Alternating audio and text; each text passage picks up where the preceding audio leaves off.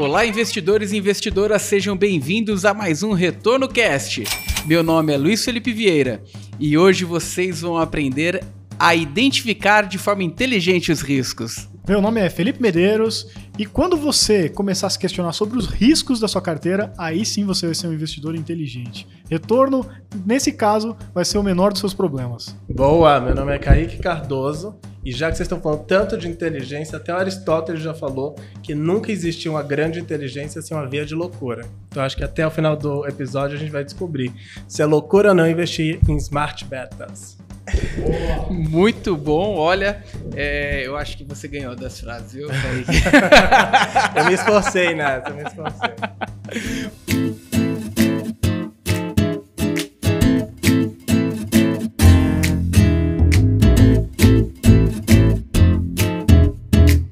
Muito bom, e hoje com a presença de Kaique Cardoso, ele que é da Itaú Asset e vai nos ajudar na condução do episódio riscos inteligentes e retornos brilhantes. É isso aí, fique atento aqui nesse nosso episódio aqui pelo podcast. Se você estiver nos vendo atra através do YouTube, não deixe de colocar o seu like aqui e clicar no sininho de notificações se você já segue aí o nosso canal. Então, antes de mais nada, Kaique, eu quero que você fale em poucas palavras aí, quem é o Kaique e qual que é a sua atividade hoje na Itaú Asset? Boa, pessoal. Primeiro, obrigado pelo convite. É sempre bom estar aqui, bater batendo um papo inteligente, né? O que é o fato de hoje. É, eu sou Caio Cardoso, eu trabalho na Itaú Asset com portfólio specialist das estratégias beta. Estratégias beta é um pouquinho do que a gente vai ver aqui hoje, acho que vai ter tempo para explicar, mas é um dos tipos de estratégia que a gente cobre dentro do universo ali da gestora do Itaú. Boa, legal, cara. Eu acho que, como você já colocou aí, vamos explicar o que é esse negócio de, de beta, de, de, smart beta e tal, mas começar primeiro pelo que raios é o beta, né? Porque a gente, assim, Boa. a gente tá falando até o nome do, do episódio aqui, né? Riscos inteligentes e tal. Então já meio que deixa claro que o beta é um tal do risco, né? Mas o que, que isso tem a ver, né, com o retorno do, de um determinado ativo ou um portfólio? Como que funciona essa ideia de beta de fato para o investidor? Boa. Beta, na verdade, é, ele nasceu da teoria, das teorias que a gente viu ali de construção de carteira que mais pegaram tração, que divide os retornos entre alfa e beta. Então, Hoje, assim, para ser bem prático e para o investidor de fato entender o que, que a gente considera um beta, um beta nada mais é do que uma representação de risco de mercado. Então, aqui, por exemplo, pessoal, o que o pessoal já conhece bastante, o Ibovespa é o que a gente considera beta de ações Brasil.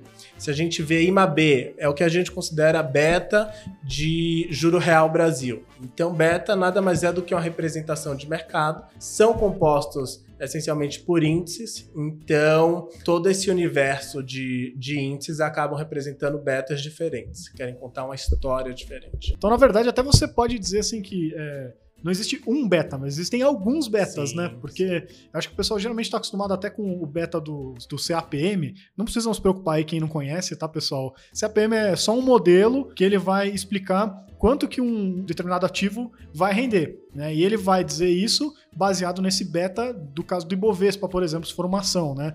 Então, se ela é uma, uma ação que ela é mais arriscada que o Ibovespa, então ela deve retornar o Ibovespa mais algum prêmio, que, que seria ali pelo, pelo beta. Isso seria o modelo CAPM. Né? É, mas você tem aí diferentes ativos e tudo mais. E hoje a gente também sabe que não existe só esse beta aí, só esse beta de mercado, que a gente pode chamar de repente. Né? Mas a gente tem vários fatores que explicam o retorno de um investimento. Porque, deixa eu tentar simplificar aqui, que eu acho que talvez eu mesmo estou confundindo o negócio, né? Mas a gente sabe que para você ter um retorno, você tem que correr um risco. Né? O retorno não vem de graça no mercado, né? Então você tem diferentes riscos que vão explicar no final o retorno do seu portfólio. Como é que a gente organiza melhor essa ideia aqui que talvez eu deixei mais confuso? Legal. Eu acho que aqui você trouxe um conceito um pouco diferente, mas que no final do dia ele acaba se encontrando com o que é Smart Beta, né?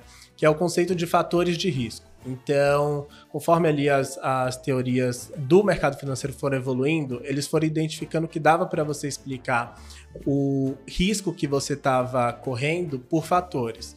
Então, tem, por exemplo, os mais famosos: tem velho, temos momento, temos volatility. Então, tem uma série de fatores que explicam determinados riscos que você corre é, em uma determinada carteira. E é daí que nasce o Fact Investing. O tema né, de Smart Beta, no caso, ele acaba que é uma junção, um pouquinho da junção dos dois, porque ele pega, ele pega o beta como se fosse a base, e a partir de fatores ele constrói o Smart Beta. Então imagina, por exemplo, o caso do Ibovespa. E aí você quer adicionar um fator no Ibovespa. E aí vamos dizer que pode ser volatility o que eu já mencionei. Então você começa a adicionar é, um fator dentro da carteira do Ibovespa para privilegiar aquelas, aquelas ações que têm uma volatilidade menor do que as outras. E a partir daí você tem uma nova carteira, otimizada com outros parâmetros, mas ainda seguindo a lógica de um índice, que tem uma metodologia clara, que tem uma metodologia transparente, que reproduz essa metodologia de tempos em tempos. Então daí que nasce o Smart Beta, como se fosse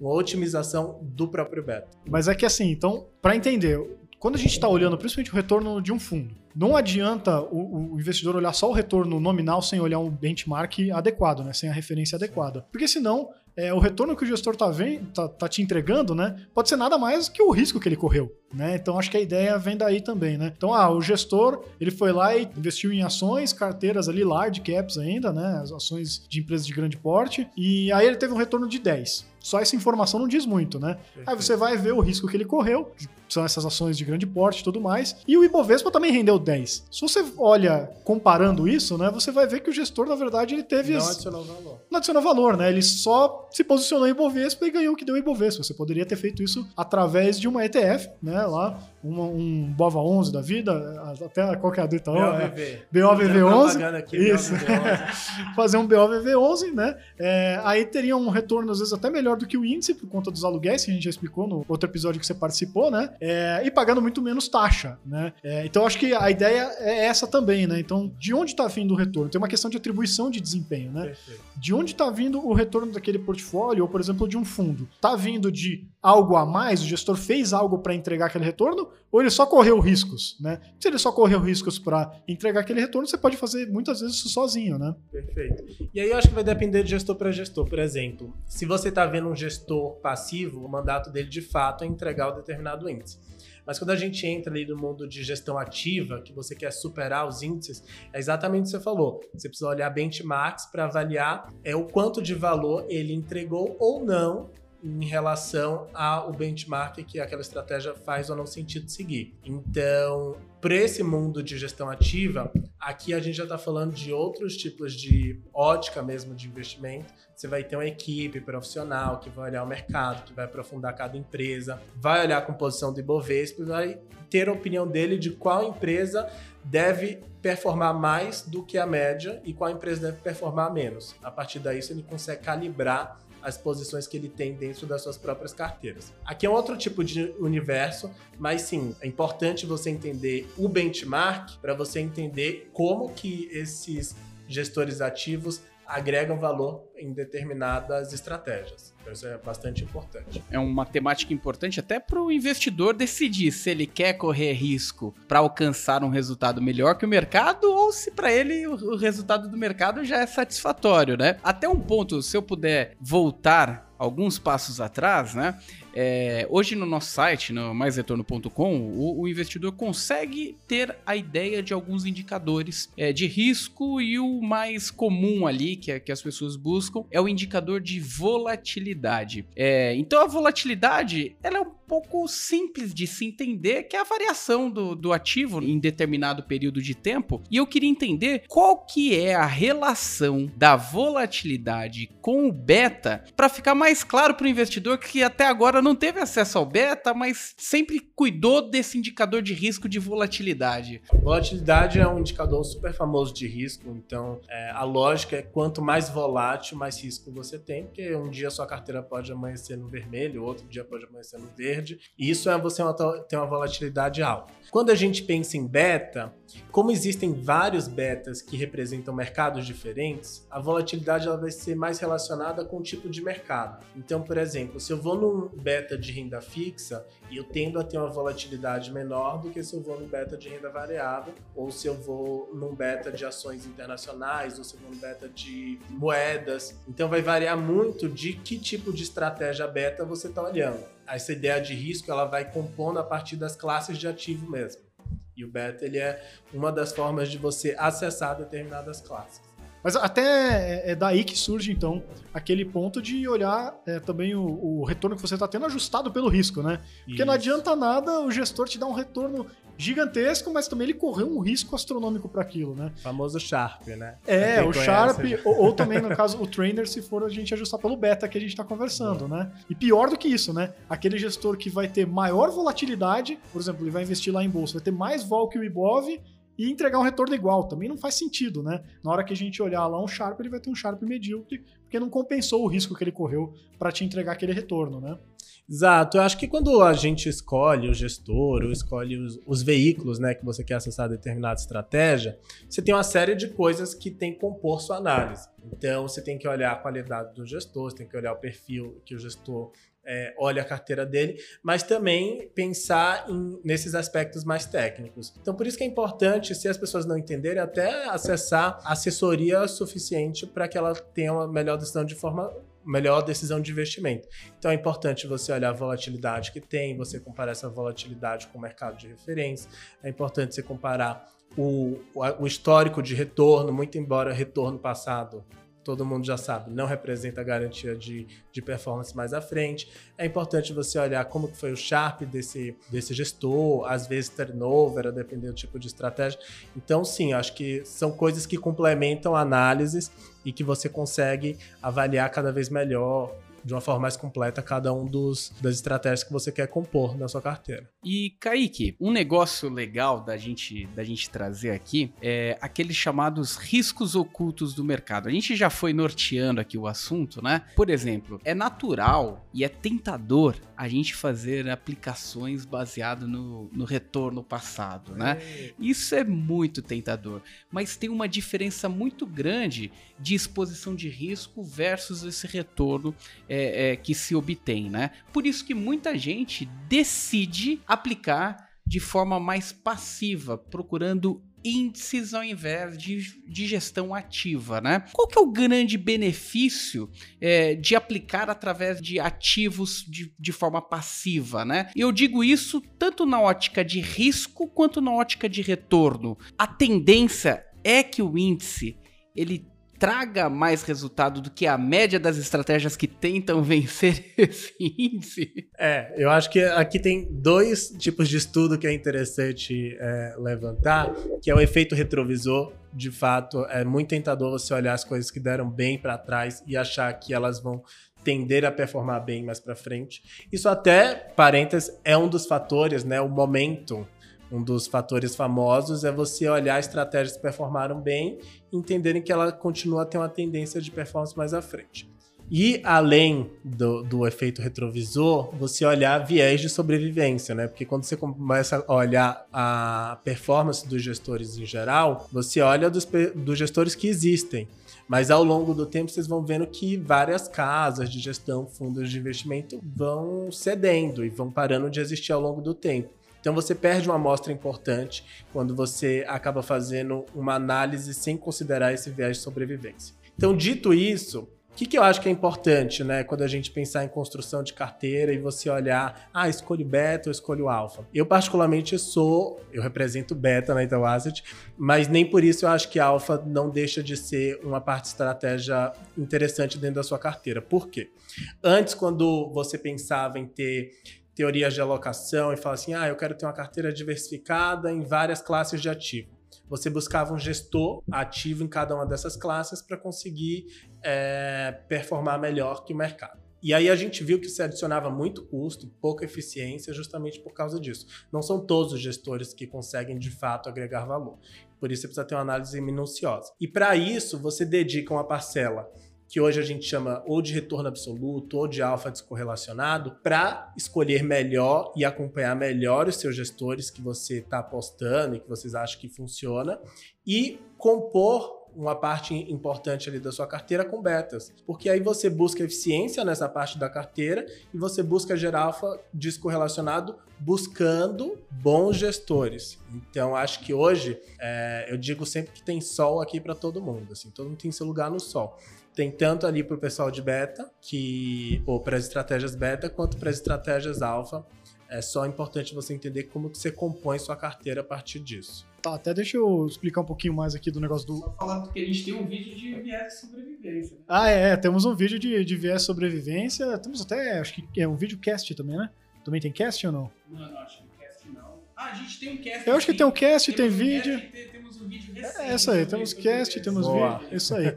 Mas o, o que eu queria pontuar aqui é porque o Kaique começou a falar já sobre alfa, e eu acho que a gente não explicou o que é o alfa, né? Ah, Então, basicamente assim, o que a gente está dizendo? Ah, um fundo teve um retorno, né? Um fundo, um investimento qualquer. Mas ele teve um retorno porque ele correu, correu um risco. Aquele risco explica o retorno daquele fundo, né? É, depois eu acho que é até legal a gente falar um pouquinho sobre, pelo menos os principais betas que existem, pelo menos aqueles do modelo de cinco fatores, né? Mas basicamente assim. Ah, esse fundo aqui subiu. Subiu por quê? Ah, porque ele tem ações large cap, né? As empresas large cap foram. Ou ele tem small cap e small cap foram bem. Ah, mas além disso, ele também subiu porque ele é, usa uma estratégia growth, né? Uma estratégia de ações de crescimento forte. Então também explicou aqui. Ah, mas ele perdeu aqui uma pontinha porque ele tinha lá um fator X lá. Então tem, tem esses betas, né? E aí você vai colocando a cada beta explicou um pouquinho do retorno desse fundo e de repente sobra um restinho ali, né? Na hora que você está analisando. Pô, desse retorno aqui, seja para cima ou seja para baixo, não está explicado em lugar nenhum, né? Esse é o tal do alfa. Esse é o diferencial, né? O temperinho que a habilidade do gestor trouxe, pelo menos até agora, né? Depois a gente pode falar um pouquinho sobre isso, né? Mas o alfa é isso. Então, é, se foi para cima, excelente, né? O gestor de fato agregou valor fazendo uma gestão ali, tomando decisão, seja de né, depois a gente pode falar de onde vem essa market timing ou seleção de ativos, sei lá, né? É, mas ele adicionou valor. Agora, se o alfa é negativo, pô, esse gestor destruiu o valor, né? Era melhor você ter ficado ali só nos índices, posicionado na média do mercado e boa, né? É, até uma métrica assim fácil assim das pessoas entenderem. É, imagina que você está olhando um gestor de é, renda variável Brasil. Aí você olha o retorno dele, compara com o do Ibovespa, a diferença é o que a gente chama de spread ou de alfa da estratégia. É o quanto que essa estratégia gerou ou destruiu valor se você compara com o mercado de uma forma geral. Então, a forma prática né, do investidor entender de fato o que é o alfa. Não, perfeito. E até importante a gente reforçar aqui, é porque muita gente tem, quem, quem já estuda mercado, corre o risco de errar na hora de identificar o alfa. Porque muita gente tenta identificar o alfa como resultado acima do benchmark de fundo. Só que existe muito fundo multimercado que coloca o benchmark no CDI e não tem nada a ver com isso, né? A modelagem de se encontrar o alfa tem muito mais relação com o tipo de mercado que, que ele se expôs e se ele conseguiu tirar o resultado acima daquele mercado que ele se expôs do que propriamente com benchmark qualquer que coloca ali um CDI da vida.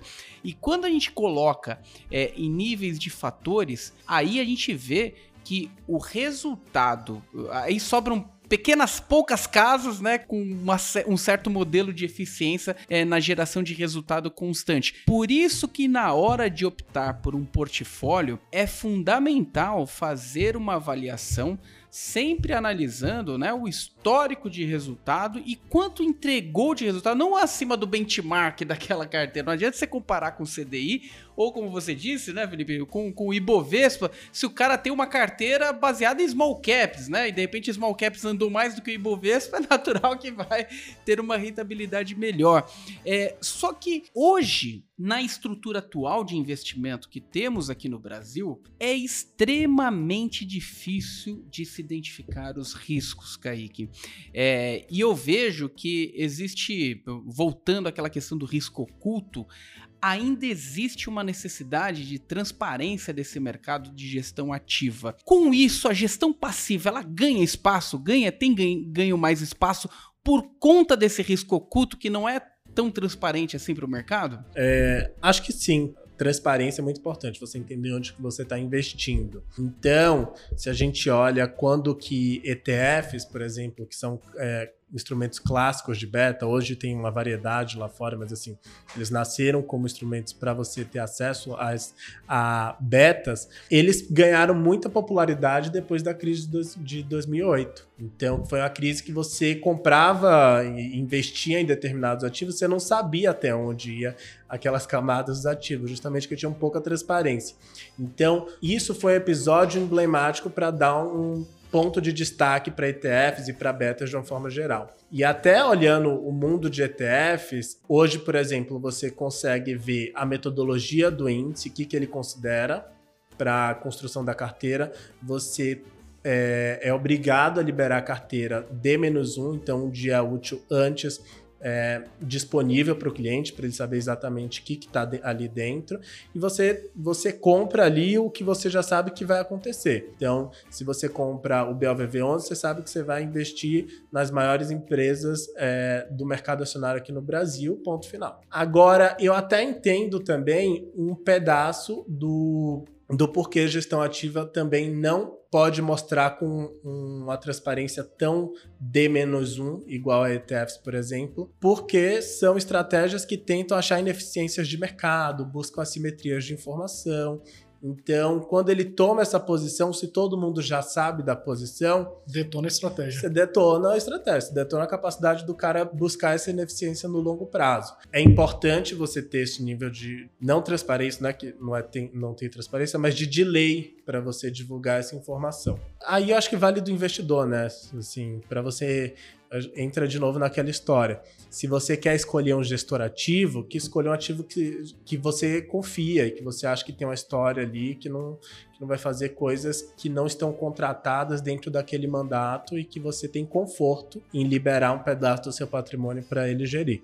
É, e no final, esse tipo de. A gente chama de arbitragem, né? Você pegar essas esses descasamentos da realidade com o que está sendo negociado no mercado, né? Se não fossem essas arbitragens que o mercado de gestão ativa faz, aí o mercado realmente poderia se descolar da realidade, como ele se descola em eventuais bolhas, né? Mas de forma muito mais frequente e eventualmente muito mais grave, é, e até o próprio mercado de, de, gestão passiva ia ser prejudicado porque os ativos iam estar em preços aleatórios, né? Então não tem jeito, o mercado acaba se completando e uma coisa ajuda a outra. Mas eu, eu quero ser teimoso aqui no meu telecurso de beta, que, porque a gente vai falar depois sobre estratégias de smart beta, pelo menos algumas mais simples que o investidor final consiga adotar, né? E não tem como a gente falar sobre isso sem explicar pelo menos alguns dos principais betas, né? Então eu vou, vou aqui para essa parte aqui com o Kaique para explicar pelo menos aqui os principais, né, que a gente conhece, que é tamanho, aí a questão de é, valor versus é, growth, né? Não sei como é que chama esse nome do fator em Crescimento, si. Crescimento. Né? Crescimento. É, traduzindo, é. tradução literal, porque em geral o pessoal fala inglês mesmo. É, value e growth, né? É. Tem essa questão, né? Se é value e growth, se o tamanho é ele é large ou se ele é small, né? Aí tem a questão do momento, tem a questão é, de volatilidade, e acho que tem mais um quinto fator que eu estou esquecendo aqui. Qualidade. Quality, Isso aí, quality. É, então você pode falar brevemente, só para claro. aparecer um pouco mais claro na, na cabeça do, do, investidor, que raios que a gente está falando aqui desse negócio de betas e como que essas coisas explicam se um investimento vai, vai melhor, vai pior, se ele é mais arriscado ou menos arriscado. Boa, acho que é importante. Aqui a gente de fato tem vários fatores, porque o fator aí vai depender da sua criatividade, o que, que você acha que, é, como você constrói esses fatores. Eu já vi até alguns estudos falando que tem mais de 300 fatores descobertos já né? É, então, vai até onde a criatividade permite. Mas tem cinco que são muito famosos, inclusive o pessoal usa muito para avaliação de performance, principalmente lá fora no Brasil ainda não é tão comum. Mas primeiro seria velho, né? Você procurar empresas que estão descontadas, você usa série de indicadores para isso, descontadas do que seria o valor intrínseco dessa empresa.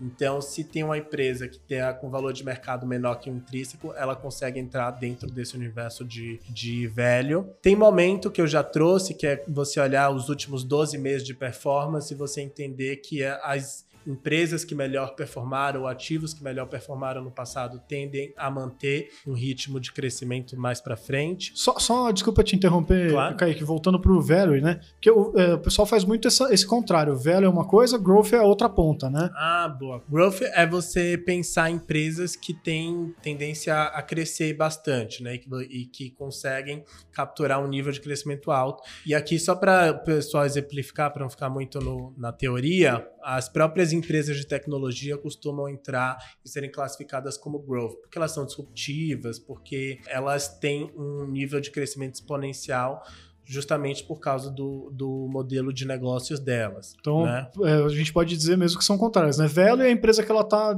é, descontada ali, ela está negociada abaixo do valor justo Sim. dela. Já a Growth não, ela está bem cara, mas porque o mercado aposta num crescimento muito forte dela. Perfeito.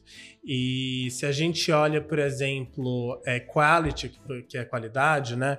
ela contrasta bastante com velho, porque quality ela tem uma pegada meio velho, mas ela é um pouco mais fundamentalista. Então você olha como que é a geração de lucro da empresa, se a empresa tem um balanço forte, como que é o management dessa empresa e a partir disso você gera é, notas, né, para identificar é, se a empresa é uma empresa de qualidade. Então acaba que muita gente acaba confundindo um pouco qualidade com valor, porque realmente são parecidos, mas a abordagem de você construir são diferentes. É, size é você olhar o tamanho, o, o tamanho de capitalização das empresas. Existem vários estudos que dizem que empresas menores conseguem gerar, têm uma capacidade maior de gerar mais retorno, justamente porque imagina uma empresa, sei lá, de 10 reais, uma empresa de 100 reais a ação você crescer um real em empresa de 10 reais já é 10%. Você crescer um real em empresa de, de 100 reais é 1%. Então, justamente por causa desse nível de capitalização menor, tem bastante teoria relacionada a isso. E volatilidade também. Muita gente tem aversão à volatilidade, então tem um fator voltado a empresas de menor volatilidade. É um fator que, inclusive, contrasta bastante com o próprio velho. Então, ele tem um um nível de correlação negativa. Em geral, quando um vai bem, o outro vai mal. Então, funciona até para você pensar em composição de portfólio, diversificação de carteira. Enfim. Perfeito, aí que a gente vai entrar no Smart Beta para valer, né? É. Maravilha. Não, bacana. Eu tento trazer esse, esse conceito, a parte conceitual, muito para o dia a dia do investidor, né? Quando olha é, as oportunidades, olhando o portfólio. É, e um dos momentos dessa, desse início de bate-papo, você disse que uma das tendências é você fazer uma mescla né, do portfólio ativo com o portfólio uhum. passivo. Por quê? É muito difícil você olhar no portfólio ativo, acompanhar as diversas estratégias, saber se o gestor ele está conseguindo gerar aquele alfa, é, aquele resultado acima do índice, acima do mercado, e principalmente você fazer o rebalanceamento de tudo isso aí é, é um rolo, é um bolo é, que muitas vezes nem gestor consegue fazer direito na, na própria carteira de alocação.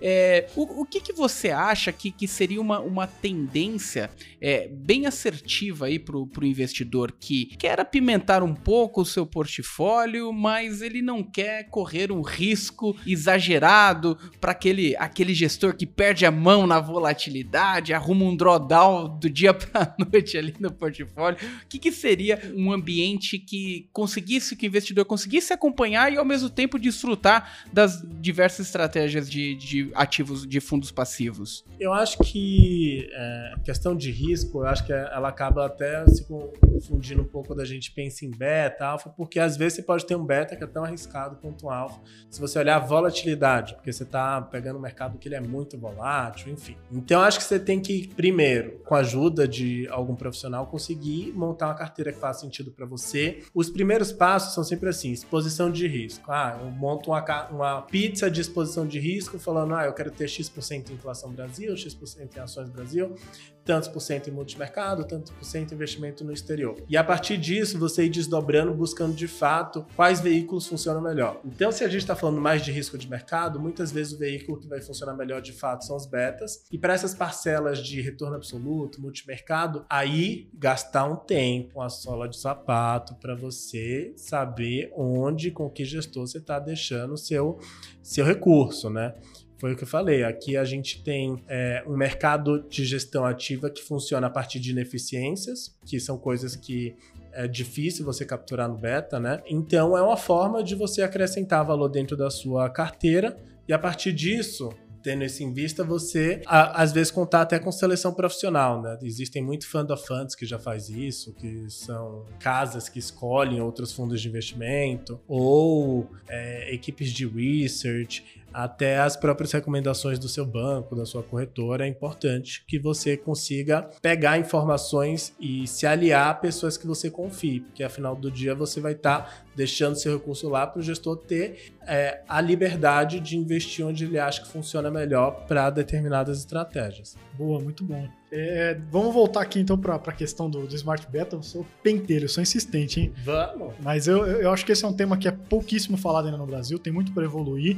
Depois vou até querer saber do, do Kaique se tem planos aí para a gente ter ETF de fatores, hein? Mas depois a gente entra nesse assunto. Deixa... Eu recebo essa provocação assim, quase sempre. é isso aí, deixa pro finalzinho que a gente fala sobre isso. É, mas eu, eu, queria falar aqui um pouquinho sobre vantagens e desvantagens, né? Porque, é claro, você pode tanto, como a gente até falou, né? você pode e deve ter uma gestão ativa no, no seu portfólio, mas você pode também uma parte dele passivar. E aí você pode passivar simplesmente é, deixando lá num índice amplo de mercado, deixando o Ibovespa e seja feliz, ou você pode fazer ali é, pequenos, cada um desses fatores aí, ou de questões ali de setorial, tem um nome mais bonito que você usou até em off aqui com a gente. Pra... Ah, eu quero esse segmento ah, específico. temático. Temático, isso, obrigado. É, tem algumas formas de você fazer isso.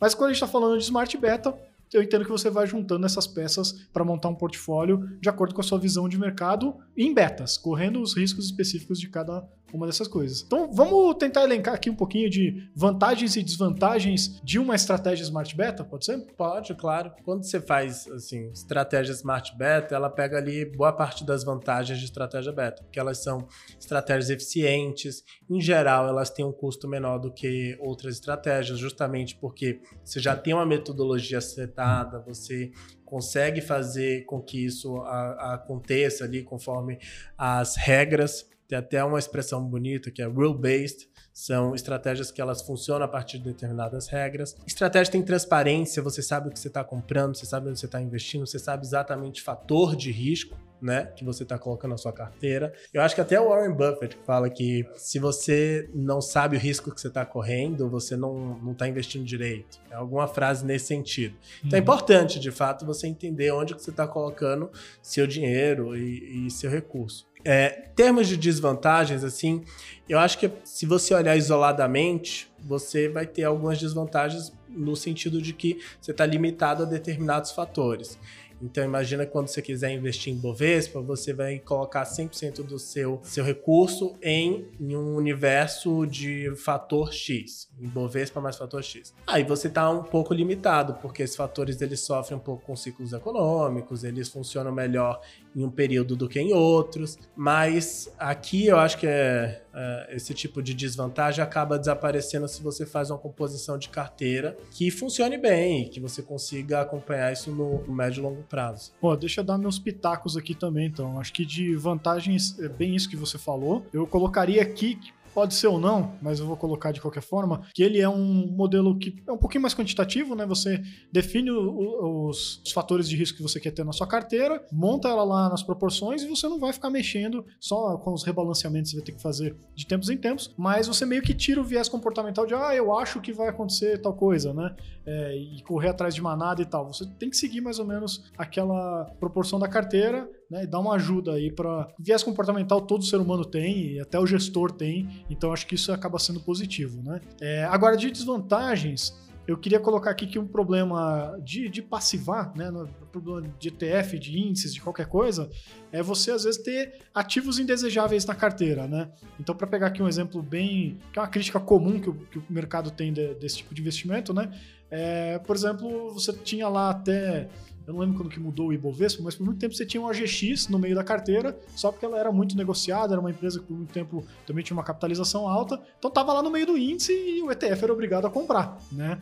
É, e, pô, às vezes o cara que tinha uma visão ali mais de olhar a qualidade da empresa e tal, não, não ia querer ter o OGX na carteira dele. Eu acho que esse é, é um problema, né? Quando você compra o índice, você tem que comprar tudo que está lá dentro. Você não, é não, não pode acabar escolhendo, né? Você pode acabar tendo uma concentração setorial em alguns momentos, né? Então a gente pega o S&P 500 hoje em dia, né? Tem quase 30% da carteira é tech, É. né?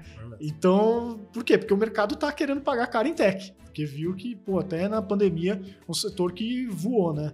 Então tá concentrado hoje, mas, de novo, se você tá passivado, você tem que seguir. Você não vai ficar é, microgerenciando ali. Você não- faz parte nem da. pode, nem pode. Exato, tá? faz parte do, do- da, da lógica toda do negócio, né? Eu concordo, tá? Eu acho que são pontos importantes aqui que é bom o pessoal ter no radar, que a gente não, enquanto gestores é, passivos, a gente não fala, ah, eu quero tirar essa empresa, ou, por exemplo, nos nossos fundos lá de fora, ah, teve o caso da Evergrande, vou tirar minha posição de Evergrande.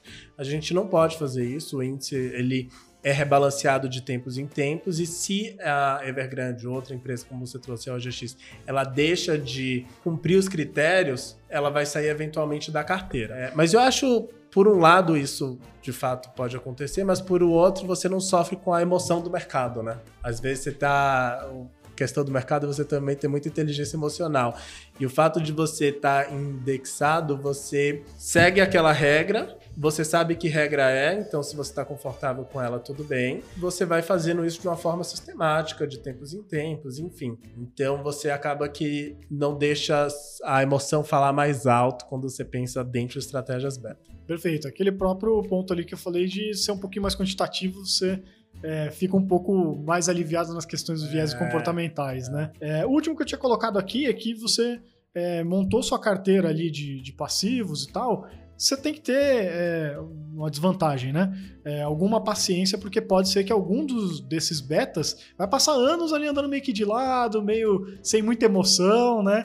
E esse tipo de carteira não é para ter emoção mesmo. Você está focado principalmente nos riscos, né? E não focado em entrar pé, pé no acelerador de retorno, independente do risco que seja, né? Então o investidor tem que estar muito ciente disso, senão ele acaba. Ele mesmo vai criar um viés de ah, cansei dessa carteira, vai mexer, vai bagunçar toda a estratégia e não vai conseguir colher o que a estratégia se propõe, né? É, eu acho que é um ângulo interessante, mas isso eu acho que você consegue resolver na primeira camada. Não sei se vocês lembram quando eu falei assim: ah, você tem algumas fases para montar a carteira. A primeira é você escolher as classes de ativo. Então, se você acha que alguma classe de ativo ali ela vai andar muito de lado, não vai acrescentar eficiência no seu portfólio, não vai ser de grande valia, ou você pode diminuir.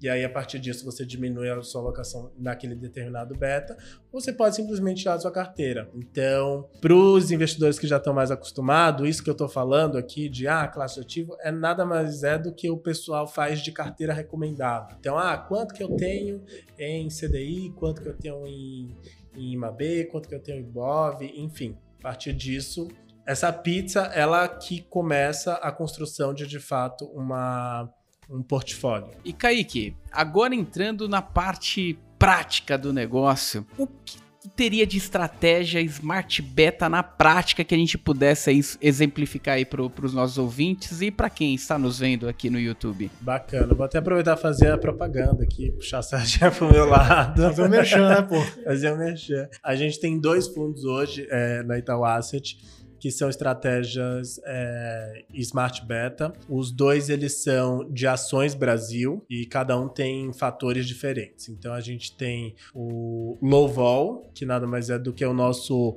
fundo que olha ali o universo de investimento dentro do, da bolsa, né? E privilegia aquelas empresas que são de menor volatilidade. E a gente tem um outro também que a gente fez com a Rafi, que é um com foco mais fundamentalista. É, se a gente lembrar aqui da conversa que a gente já teve, ele tem um foco mais em qualidade. Então ele pega ali quatro fatores que é possível extrair do balanço. E a partir desses fatores ele vai montando uma carteira ali, ranqueando os melhores dentro de como que é a geração de lucros, geração de caixa, distribuição de dividendos dessas empresas para que você tenha um componente fundamentalista, um componente como o mercado gosta de chamar bottom-up dentro dessa seleção é, de ações. Fundo que tem ido bastante bem, inclusive. Esses são fundos tradicionais, não são ETFs, Isso, né? Não são ETFs. Tá, isso. e, e até deixa eu te perguntar. Pelo que eu entendi, ambas as estratégias são estratégias monofatores, não sei se esse é o nome correto, sim, né? Sim. Tem estratégias também que são multifatores. Você Sim, combina, sim. sei lá, momento com value, né? Existe alguma coisa assim? Se não, como que funciona, né? É, a gente ainda não tem nenhum tipo de estratégia assim dentro é, para oferecer. Então já tem uns cinco anos que a gente estuda esse tipo de estratégia, então pode ser que venha alguma oportunidade aí para frente, mas a ver. A ver, sem spoiler aqui. Tá. Mas, é, então, para o investidor final, fazer sozinho um smart beta, você diria que hoje é inviável? Ele teria que fazer via fundo mesmo ou ele consegue montar uma carteira beta ele mesmo, comprando uma ETF aqui, fazendo uma alocação ali? Ou você diria que é, é muito complicado, justamente porque você tem que ter muitos ativos para representar de fato um beta, né? Olha, possível sempre é, tá? Mas assim, você precisa primeiro construir uma metodologia. Então, realmente a pessoa ela tem que ter um nível de conhecimento bastante alto, porque ela precisa construir uma metodologia, precisa testar, ver se funciona, ver se não funciona. E a partir daí ela fazer as alocações dentro da própria carteira, é, privilegiando um outro fator. É, é possível, mas obviamente exige muito conhecimento, demanda trabalho, demanda expertise. Às vezes, pelo nível de trading também demanda até tempo e, e escala, né? Então, não sei se é exatamente recomendado para o investidor final fazer esse tipo de, de estratégia assim, é, homemade, né? É, uhum. É, ele próprio. Mas possível é. Vai facilitar quando tiver ETF de fatores, né? É. Quando é uma... que vem aí, Kaique? Solta aí pra gente spoiler. É, eu não posso dar spoiler, né? Tenho amor ao meu, ao meu emprego. não me coloquem maus lençóis, mas é uma provocação que a gente tem bastante. E quando a gente olha o mercado de ETFs aqui no Brasil e a gente olha como que a Itaú Asset ajudou a desenvolver esse mercado, né? A gente trouxe o primeiro ETF, hoje a gente tem a maior prateleira, já são 20 ETFs que a gente traz aqui. Então a gente está uma coisa eu garanto para vocês, tá? Garanto mesmo que a gente está sempre discutindo novas estratégias, vários perfis de risco diferentes, níveis de exposição diferentes, mas a gente tem uma discussão constante lá dentro. E assim que a gente identificar uma oportunidade de, de trazer estratégias fatoriais para o mercado, conta com a gente que a gente é, vai trazer, não tenho dúvidas. Pô, isso aí vai ser um diferencial bem importante mesmo, porque eu, particularmente, quanto mais estudo desse negócio, mas eu, eu, eu, fico impressionado em como esse negócio é, é, diferenciado, é legal. E no Brasil ainda está só engatinhando, né? É, e aí a gente vai lá, deixa eu ver aqui umas ETFs de fator. Só tem fator gringo, né? Tem lá uns BDRs de ETF já, né? Mas são os fatores americanos, não são os é. fatores da bolsa local, né? E aí a gente fica meio que órfão aqui nessa estratégia nesse caso, né? É, mas assim, se for para dar um alento, é, uma coisa que a gente sempre faz é olhar o que, que o mercado americano, onde evoluir, o que, que, que eles estão construindo de novo, porque é um bom indicador de onde que o mercado brasileiro vai, né? É, pelo menos funcionou assim por bastante tempo. E lá, esse tipo de estratégia tem crescido bastante já. Se não me engano, já passou ali da marca de um trilhão de dólares só nos Estados Unidos em ETF de fatores. Então, é bastante coisa. Tem, acho que o mais famoso é de velho. Mas assim, tem, tem um universo lá, lá fora. Então, conforme o mercado for desenvolvendo, imagino que seja natural que a gente comece a ver esse tipo de opções sendo negociadas aqui no Brasil também. E, Kaique, uma das coisas que acontece muito nas estratégias de fundos é muito por conta de, de agentes aí, é, intermediários, ou, ou, até a própria Ambima, é, falando sobre risco, qual é o seu perfil, você está adequado ou não para essa estratégia ou não. O investidor que tem interesse em investir numa estrutura passiva, esse mesmo disclaimer, ele, ele é necessário para apresentação para o público, para saber se, ah, nesse aqui você você entra como conservador, como moderado, como agressivo, até para alguém também não cair na cilada, achar que só porque tá investindo sim. no índice não vai correr risco, né? sim, né? Sim. É, eu acho que é aquela história, né, de você olhar qual é o mercado de, desse, dessas estratégias mais passivas. Porque, se, por exemplo, a gente tem um ETF chamado SPX11. É um ETF que investe no S&P é, e ele tem variação cambial. Então, naturalmente, ele vai ter um alto nível de volatilidade. Ele é uma estratégia passiva, mas ele tem uma volatilidade alta é, pelo mercado que ele está oferecendo. Mas se você entra no nosso IMAB11, que é o nosso ETF de, de juro real Brasil, você vai ver que tem um nível de volatilidade menor, justamente porque é um menor. Então, sim, quando o, as pessoas forem identificar o que, que funciona para cada um delas, é importante fazer aqueles testes de suitability, é importante entender qual que é o apetite de risco, quanto de volatilidade que ela quer acrescentar na carteira dela, para aí definir se ela pode ou não, ou melhor, deve ou não investir em algum desses é, dessas estratégias, ou até em entender em que proporção que ela pode alocar, né? Às vezes ela pode até investir, mas investe um pouco menos, enfim. Aí eu acho que é bastante pessoal, né? Vai de cada um.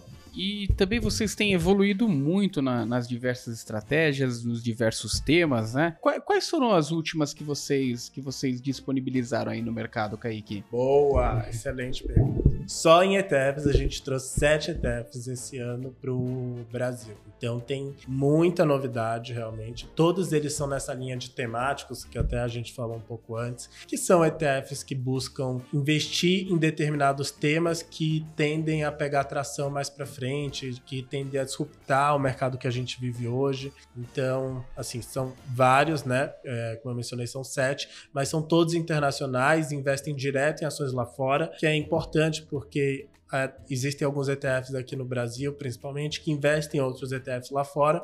Então aí você tem uma dupla camada de taxa. Uhum. Tem nada de errado nessa estrutura, mas é só importante você identificar qual a taxa total que você está pagando em um ETF ou em outro. Mas esses novos ETFs são todos nessa linha de temáticos. Então, dentro do mundo sociedade, a gente tem um ETF que investe na cesta de consumo de milênios. A gente tem um ETF que, de, que mira inovações disruptivas, que é o SHOT 11. Então, é, ele investe em pequenas e médias empresas que desenvolvem tecnologias de drone, em tecnologias, é, economia espacial, realidade virtual, realidade aumentada veículos autônomos que se autodirigem, enfim. Então tem bastante coisa legal, por exemplo, dentro do Shot 11.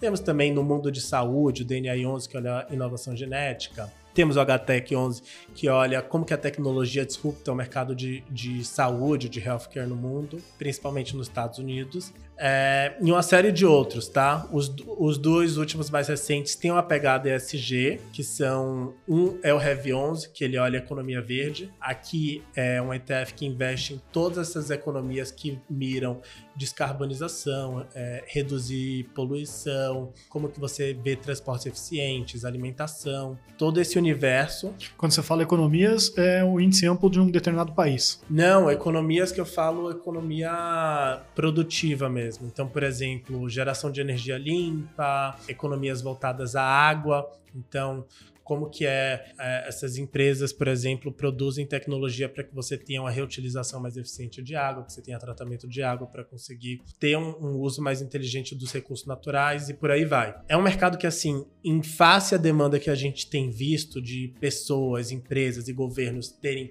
uma pegada cada vez mais verde, faz muito sentido do ponto de vista de investimento, né? Então, é um, uma grande inovação. Inclusive, a gente fez com um grande parceiro que tem uma profundidade bastante grande nesse tipo de, de mercado, né? Da economia verde. E o último, mais recente, foi o Hidro 11 com Y, né? YDRO11 é o nosso ETF de hidrogênio. até falei para vocês aqui em off um pouco sobre ele, mas é um ETF que mira ali a economia de hidrogênio, que é uma das grandes apostas de descarbonização daqui para frente, principalmente se a gente olha ali o mercado de produção de energia.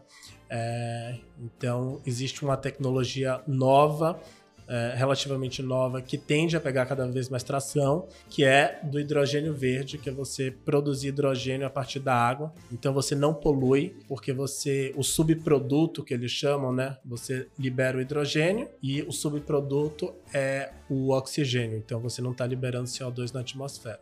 Então, um outro tema aqui bastante secular que tende a pegar bastante tração daqui para frente. Pô, muito bom. Deixa eu dar minha sugestão aqui para dois que eu gostaria Pode. de ver. É, essa aqui é particular Mano. meu, né? Acho que falta um, um, de games aí, porque games é um negócio que cada vez está atingindo mais pessoas, ainda mais agora com esse negócio de cloud. A Microsoft acabou de soltar aqui no Brasil o xCloud, é, é inacreditável aquele negócio. Claro que depende de uma internet boa e tal, mas é assim, você com um tablet da Xuxa, você joga lá o jogo que acabou de lançar. Jogo de nova geração. É, é bizarro, assim. Claro que você não vai jogar igual ao cara que tem o hardware local, mas torna extremamente barato, né? O cara paga lá, acho que 30 e poucos reais por mês, e ele consegue jogar os jogos lançamento, né? É, é inacreditável. Então acho que isso aí vai aumentar a penetração no, no mercado de games assim para Vai inundar que nem. é, hoje todo mundo joga celular- jogo de celular, né? Vai chegar o jogo mais hardcore, assim, Sim. gamer mesmo, vai chegar pra, pra massa também, né? É, antes de dar até a sua outra sugestão, só fazer um comentário desse de games. Hoje, dentro da própria carteira ali do 1011, que é o ETF que eu falei da geração Millennials, obviamente que eles consomem várias outras coisas, mas tem um pedaço importante de games e semicondutores que faz parte ali desse ecossistema, né? E a gente tá encerrando esse mês uma estratégia que a gente fez de capital protegido há dois anos atrás. Tá indo super bem. 3i e esportes. É voltado aí para esse mundo de game também. Então, é um mercado que a gente tem olhado aí há algum tempo. Vamos ver se a gente aparece com novidades. Legal. Agora, esse aqui eu não tenho informação nenhuma, mas só porque eu acho sensacional. E já que a gente falou de disrupção, eu não vejo nada mais disruptivo que isso.